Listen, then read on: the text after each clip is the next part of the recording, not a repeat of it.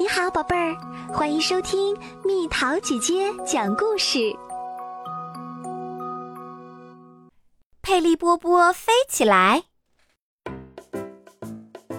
你好，佩利波波，你听到最新的消息了吗？小蜜蜂阿曼达嗡嗡地说：“它是青蛙佩利波波最好的朋友。”没有，最新的消息是什么？白欢特奥邀请我们大家和他一起去长途旅行，去离我们池塘很远的地方。他要带我们一起去非洲。太棒了！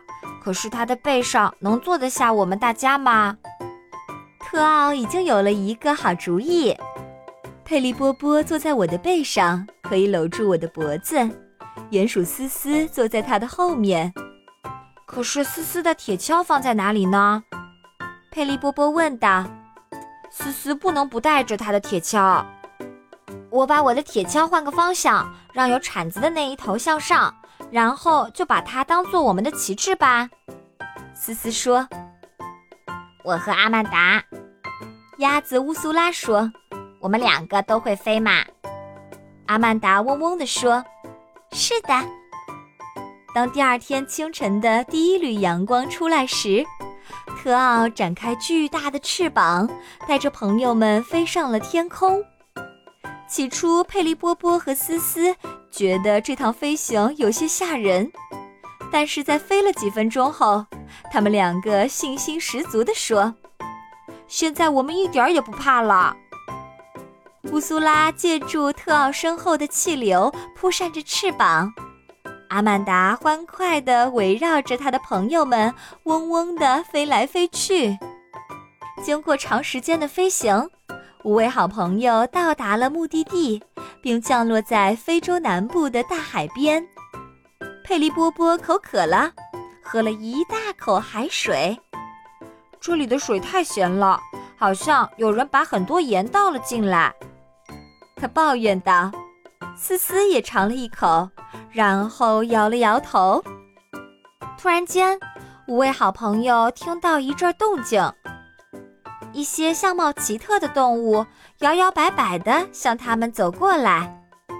这些动物身体直挺挺的，比从池塘新来的四位朋友高得多。特奥在之前的旅行中已经认识这些动物，这些是企鹅。特奥介绍说，是一种不会飞，但是游得特别快的鸟。它们甚至还能高高的跃出水面。佩利波波被这些企鹅吸引住了，对它们一身黑白相间的燕尾服和一张短小尖锐的鸟喙产生了好奇。它们肯定是在参加一个盛大的节日庆典。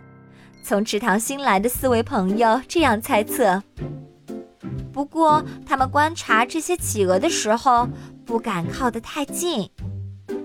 一只毛茸茸的小企鹅跑到他们面前，尖声尖气地问佩利波波：“你是谁呀？我从来没有见过你。”“我是一只青蛙，也住在水边，不过是在一个小池塘里，离这里很远很远。”一只青蛙，小企鹅问道，然后自豪地说：“我们只认识一个比你高大的多的家伙——牛蛙，他和我们一起住在这里。”大家不知他说的是什么。突然，一声低沉的呱呱声响起，一只大牛蛙跳出灌木丛，跳到他们中间。他骄傲地挺直腰板，以便显得他更高大些。现在轮到从池塘新来的四位朋友展示他们的才能啦！思思拿起铁锹挖呀挖，乌苏拉拍打着翅膀飞到空中，佩利波波跳出了它最远的距离，阿曼达在空中嗡嗡地飞来飞去助阵。这一天就要结束了。企鹅们找到了一个可以睡觉的地方。特奥展开翅膀，四位朋友和他依偎在一起，舒舒服服的在海边睡了一夜。日出时分，他们动身回家。然而，飞了几个小时后，天色越来越暗，最后几乎一片漆黑。起来快要下雨了，我们必须休息一下。特奥说。随后，他找到了一处落脚的地方。有一家白獾把巢筑在了一座教堂的塔楼上。我们能在你们家躲躲雨吗？特奥低头问道。可以，下来吧。从下面传来一阵声音。于是，伙伴们就在白獾的巢里过夜休息。第二天一早。他们又要继续飞行。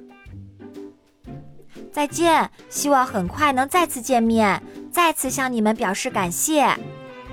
佩利波波大声喊道。不久，他们就从空中看到了他们熟悉的地方，他们一个接一个的跳入水中。多么有意思的旅行啊！思思说。下一次我们去哪儿？佩利波波问道。大家开心的笑了起来。好啦，小朋友们，故事讲完啦。你和小伙伴们一起旅行过吗？去哪儿了？玩了些什么？吃了些什么？留言告诉蜜桃姐姐吧。